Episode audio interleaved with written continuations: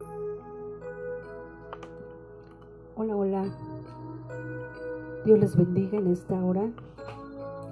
Estamos nuevamente con este tercer podcast, tercer episodio,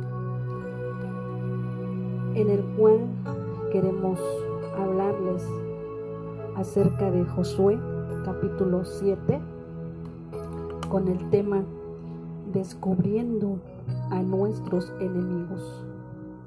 ¿Sabías que tenemos enemigos externos, pero hay otros más peligrosos, como los enemigos internos, y que hay que descubrirlos, hay que conocerlos. Encontramos en las escrituras que Dios a las iglesias mencionadas en el libro de Apocalipsis advierte acerca de esos enemigos, esos enemigos más tremendos que son los internos. En Apocalipsis 2, 14, 15 y 20 encontramos esas advertencias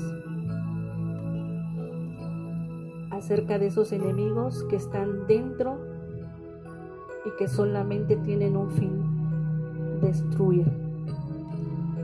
De la misma manera encontramos una historia con el pueblo de Israel. La única batalla que perdieron al tomar posesión de la tierra prometida fue una batalla de la cual la derrota vino desde dentro y fue la batalla contra la ciudad de Jai. Encontramos en este capítulo 7 esta historia los hijos de Israel dice que cometieron una prevaricación en cuanto al anatema. Dice la Biblia que ellos tomaron, Acán tomó del anatema. Anatema es algo consagrado para Dios, algo sobre lo que Dios únicamente podía decidir qué hacer con ello. Y Dios anteriormente cuando pelearon contra la ciudad de Jericó, Dios les había dado un mandato en Josué 6, 17 y 18. Dios le dijo que no tomaran nada de lo que ellos vieran en aquel lugar. Y bueno, esa fue la orden para que pudieran conquistar Jericó. Y ellos hicieron tal cual la palabra de Dios les aconsejó y tuvieron victoria. Victoriosos y contentos salieron, conquistaron Jericó, pero ahora se disponían para conquistar la ciudad de Jai en esta ciudad sucedió, sucedió que Acán hizo todo lo contrario a la disposición de Dios. Y cuando desacatamos la voluntad de Dios, cuando no nos sometemos a lo que Dios dice, pudiéramos llamarle a esto creernos autosuficientes. No podemos anteponer lo que tú crees, lo que tú pienses, lo que Dios ha dejado como instrucción y ordenanza, como mandatos, no son opciones. Tenemos que aprender a tomar muy en cuenta que Dios es soberano y nosotros solamente somos humanos. Entonces, Acán comenzó tomando aquellas cosas llamadas anatema delante de Dios. Pero bueno, nadie lo sabía. Así es que, como nadie lo sabía, el pueblo de Israel se dispuso para pelear contra Jai Y entonces dice en el versículo 2 de Josué 7 que enviaron a hombres, quizás a un grupo de hombres, a reconocer la tierra. Y cuando ellos regresaron, le dieron su, su punto de vista a Josué y le dijeron, mira Josué, no necesitan que vaya todo el pueblo, manda dos o tres mil hombres y con eso es más que suficiente para que le ganemos a los de Jai. Y sucede que no le dieron la importancia de vida a la ciudad por considerarla una ciudad pequeña a los ojos de ellos. Porque ellos dijeron, es una ciudad pequeña con dos o tres mil hombres que vayan, con eso ganamos la batalla. No te confíes por las cosas a las que a veces llamas pequeñeces, pequeños problemas, pequeños descontentos, pequeñas peleas, pequeños enojos, pequeños pecaditos a veces decimos. Ah, son pequeños detalles, pequeños desajustes. Y lo tomamos así, son pequeñeces. Hasta podemos decir pequeñas mentiras. Pero esto solamente está hablando de una confianza, de una demasiada confianza en uno mismo. Y esa demasiada confianza en uno mismo nos puede llevar a perder batallas también, en nuestro caso, batallas de la vida batallas en el hogar, con la familia, batallas en el trabajo, batallas en nuestras relaciones con los demás, hijos, esposas, hermanos, amigos. Y el resultado final es que cuando ya veas que esos pequeños problemas te llevaron a algo mayor, cuando ya no sepas qué hacer. Va a suceder lo que le pasó al pueblo de Israel. El resultado, cuando el pueblo se va a pelear con esos dos mil o tres mil hombres para conquistar Jai, dice la escritura que salieron huyendo. O sea, después de que estaban tan confiados de que con unos cuantos iban a ganar, por considerar pequeña aquella ciudad, terminaron huyendo. La pregunta es, ¿quiénes son los que huyen? A los que huyen se les llama cobardes. Y Apocalipsis 21, versículo 8, nos da una lista de aquellos pecados que nos van a llevar a un juicio eterno. Y la lista resulta que está encabezada con los cobardes. Así es que, si nos ponemos a pensar, la cobardía nunca será buena. Esa autosuficiencia, esa demasiada confianza en uno mismo, te va a llevar a una y a otra cosa. En este caso, continuaron con la cobardía. Ellos salieron huyendo.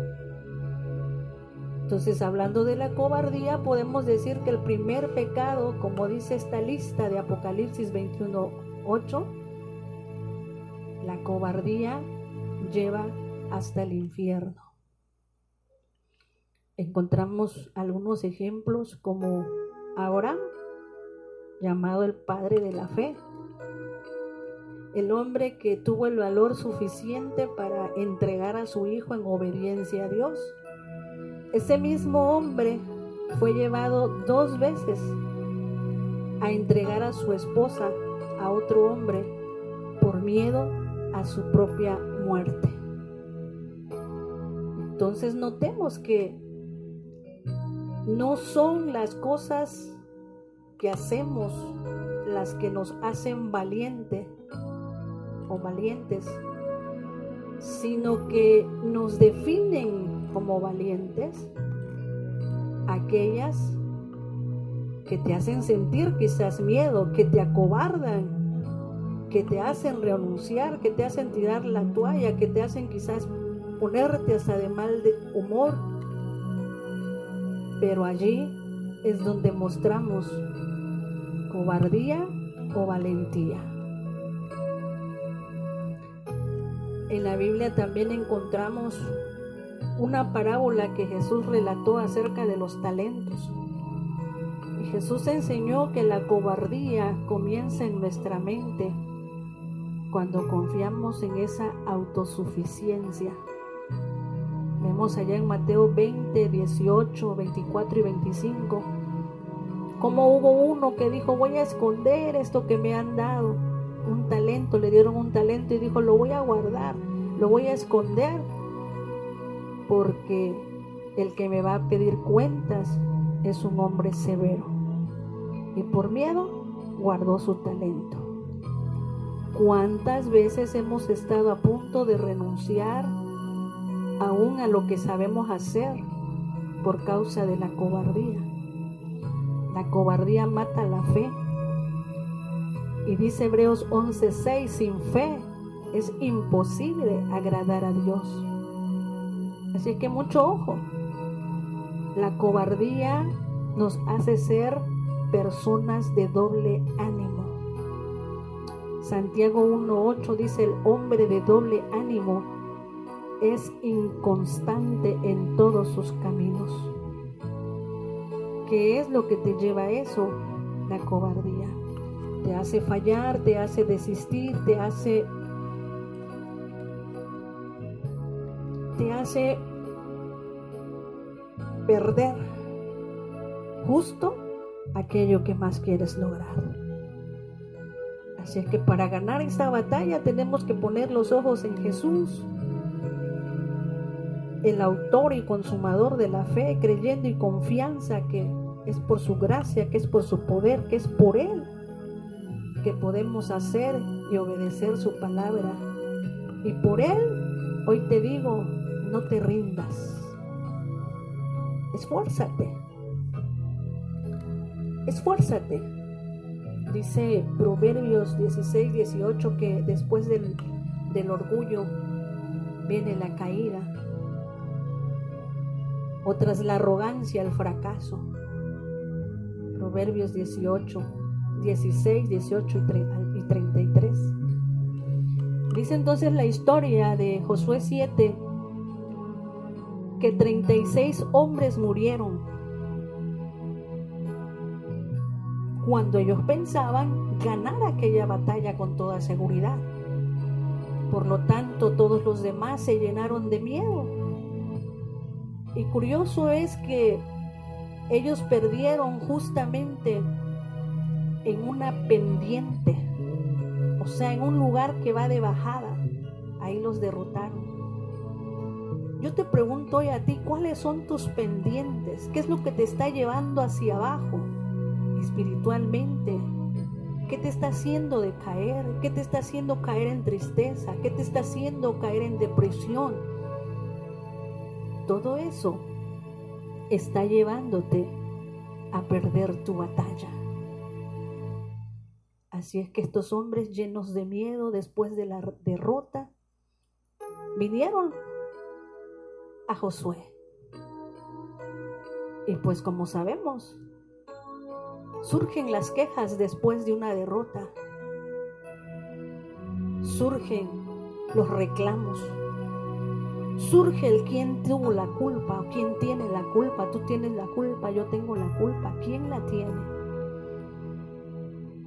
Y lo malo es que luego culpamos a Dios. Estos hombres vinieron y culpaban a Dios porque para ellos Dios los hizo quedar en vergüenza, Dios les hizo perder aquella gran batalla. Y cuando culpamos a Dios de nuestros problemas, de los resultados de nuestra vida misma, que, de las decisiones que uno mismo ha tomado o ha decidido hacer, le dejamos de dar la gloria a Dios. vinieron los ayes, vinieron las quejas. Pero fíjese que ellos cuando reclamaban a Dios, ellos le decían, van a hablar de ti, van a hablar de nosotros. Ya no tendremos la fama que antes teníamos, porque antes la gente sabía quién era el pueblo de Israel, que siempre ganaban. Y ellos decían, ¿dónde quedará nuestro buen nombre? En otras palabras, ¿qué va a decir la gente? La pregunta es, ellos mismos estaban ofendiendo a Dios al culparle, al reclamarle. La pregunta es, ¿qué les preocupaba? ¿Lo que dijeran de su Dios o lo que pensaran de ellos? Dios le dice a Josué, porque también Josué reclamaba a Dios, por qué les había pasado aquella, aquel fracaso. Dios le dice a Josué, levántate, deja de lamentarte, de estar llorando. En realidad la naturaleza caída necesita levantarse y no va a ser quejándonos, no va a ser llorando, no es culpando a otros como solucionamos los problemas que hay en nosotros mismos. Entonces, ¿qué haremos? Ellos buscaron en Dios una respuesta. Dios le dice a Josué, levántate. Y le comienza a decir por qué razón habían fracasado. Número uno, porque habían pecado. Porque habían quebrantado su pacto porque habían tomado del anatema. Y no solo eso, habían robado, habían mentido y finalmente habían guardado todas aquellas cosas. Y Dios no estaba culpando a uno, estaba culpando a todos. Ahora bien, Dios les dijo, mientras ustedes no solucionen estas cosas, mi presencia no va a estar de vuestro lado. Esto sí es triste, que la presencia de Dios no esté en nuestra vida, que la presencia de Dios se aleje de nosotros por causa de las cosas que no con las que no estamos agradando a Dios. Pero seguimos. ¿Quién tenía la culpa de que el pueblo de Israel no hubiese ganado la batalla? ¿Dios o ellos? Ahora yo, le yo te pregunto a ti, cuando las cosas no te salen bien, ¿qué hay dentro de ti? ¿Qué reclamos haces a Dios? ¿Y qué cosas guardas dentro de ti que aún están estorbando en tu relación con Dios y que te alejan de su presencia? Dios le dice una vez más en el versículo 13 a Josué, levántate. Levantarse es sinónimo de erguirse, de despertar, de accionar, de movimiento. Le dice, levántate y santifica al pueblo y devuelvan el anatema quiten el anatema de sus vidas. Solo eso les pedía a Dios. Y comienza la tarea de buscar al culpable del anatema. ¿Quién había llevado el anatema a su casa? Aquellas cosas sobre las cuales Dios ya había dispuesto una decisión. Entonces dice en los versículos 14 hasta el 18 que Josué comenzó a hacer una investigación, primero llamó a todo el pueblo, ya me imagino acá diciendo, bueno, nadie lo va a saber porque somos tantos. Pero después de que todo el pueblo se reunió, fueron llamados por tribus y después de, las, de, ser llamados por tribus, fueron llamados por familias. Y finalmente quedó la familia de Acán. Así es que cuando Acán se confronta con Josué, Josué le dice, hijo mío, dice en el versículo 19, da gloria a Jehová el Dios de Israel, dale alabanza y declárame lo que has hecho. Volvemos a repetir,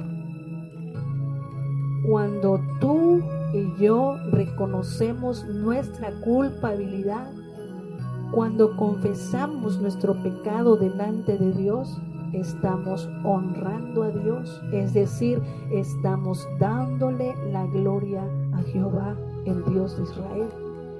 Por eso Josué le dijo, hijo mío, dime lo que has hecho y dale gloria a Jehová el Dios de Israel y dale alabanza. Así es que en los versículos 20 y 21, Acán comienza a confesar su pecado. Acán comienza a decirles, pues vi, o sea, sus ojos físicamente le llevaron a una segunda acción. Codicié, codició con su mente después de haber visto. Y por último dice, y así tomé el anatema. Es el codiciar en su mente lo llevó a una acción. Así es que vio, codició y tomó. Pero no contento con ello, dice, y escondí. Se guardó aquellas cosas que había tomado, de lo cual Dios les había dicho, no tomen nada para sí. ¿Por qué será que Acán tomó esta decisión de tomar aquellas cosas que no le pertenecían? ¿Será que era feliz? Yo creo que no, ¿verdad? No estaba contento con lo que tenía. No había satisfacción en su vida. Hebreos 13:5 nos dice, sean vuestras costumbres sin avaricia, contentos con lo que tenéis ahora, sabiendo que Dios tiene cuidado de nosotros. Pero sucede que Acán no tenía este contentamiento, anhelaba otras cosas. Y tal vez a ti o a mí en algún momento ha pasado esto por nuestra mente, cuántas cosas hacen falta, cuántas cosas necesitamos. Y a veces son cosas que ni son necesarias para subsistir. Dale gracias a Dios porque tienes un plato de comida en tu mesa. Dale gracias a Dios si tienes un trabajo. Dale gracias a Dios sobre todo por la vida y la salud que Él te está dando hasta el día de hoy. Ese camino que tomó Acán de ver, codiciar, tomar y esconder, ese mismo camino lo tomó Adán y Eva desde el principio de la fundación del mundo. Cuando ellos pecaron, lo mismo sucedió. Así es que no podemos decir que a nosotros no nos puede llegar a pasar. Pero yo quiero decirte que estas cosas solamente te llevan a la perdición, pero sobre todo la pérdida de la presencia de Dios en tu vida. ¿Hacia dónde vas? Al ver, al codiciar, al hacer y al esconder. ¿Para qué esconder algo? ¿De qué sirve? ¿De qué le servía a Can tener, el tener aquellas cosas escondidas donde según él nadie le veía? si ni era feliz porque no las estaba disfrutando. Y yo creo que esto también pasa en la vida de cualquiera, de cualquier persona. Alguien que se guarda cosas en su interior con las que está luchando.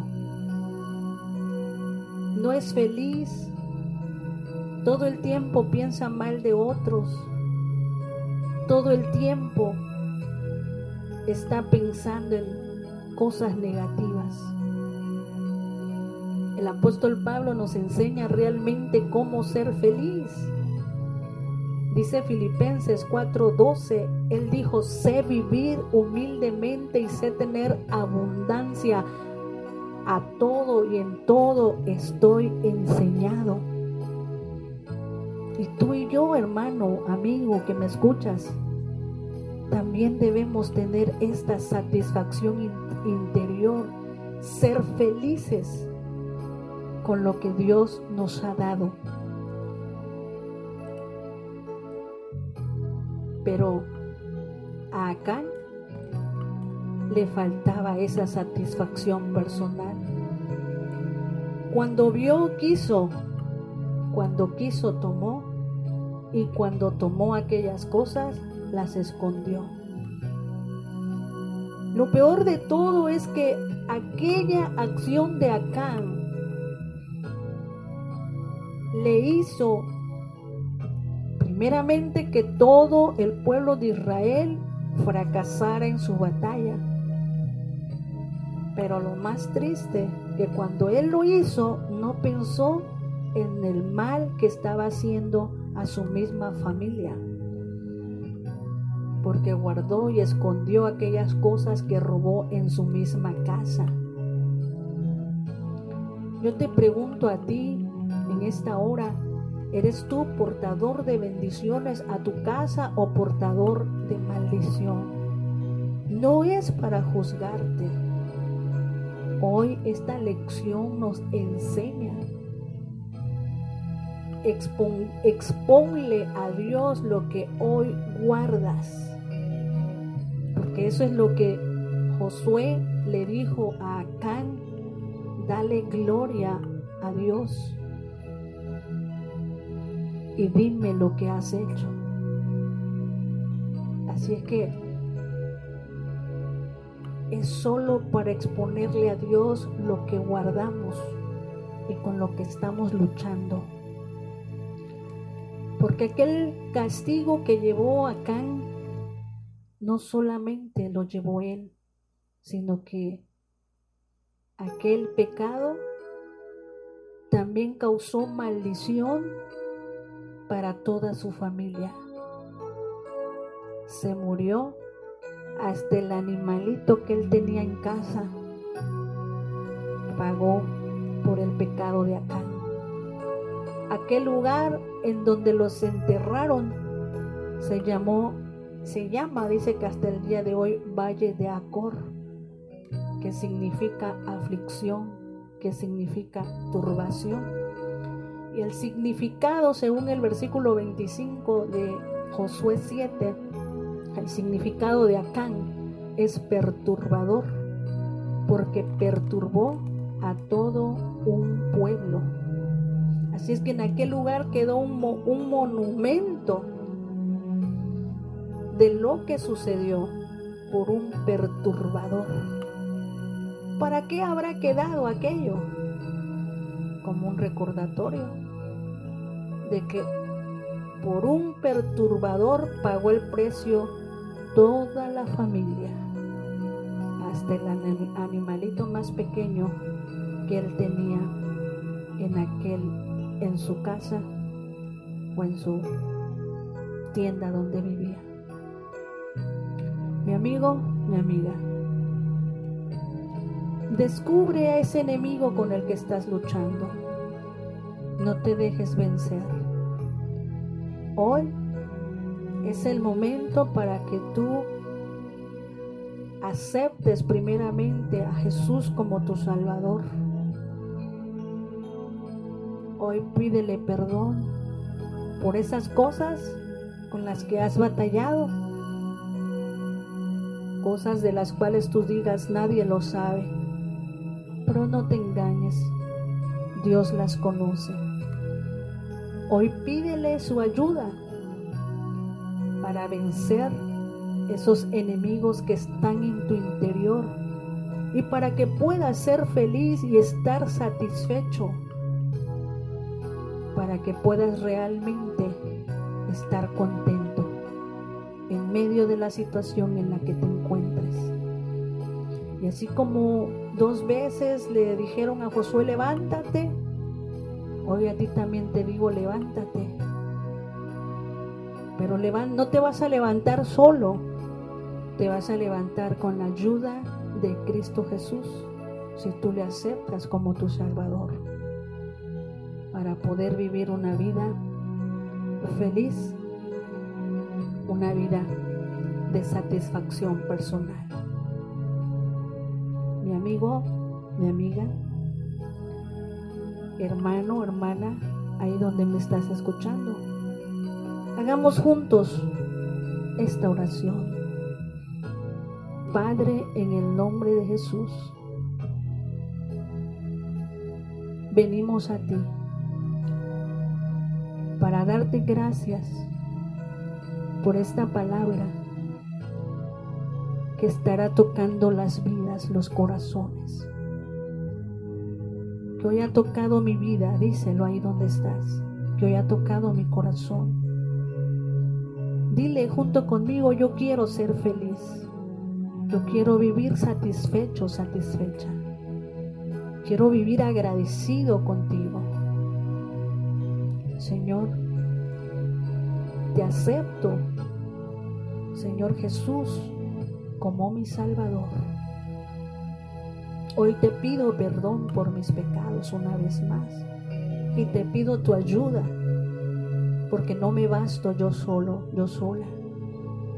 Te pido tu ayuda para levantarme y vivir una vida satisfecha. En el nombre de Jesús te lo pedimos y te damos gracias. Recibe esa paz que viene de Dios ahí donde estás. Confía y cree que Dios aún tiene misericordia y gracia para ti y los tuyos. Hoy Jesús todavía puede ser tu abogado,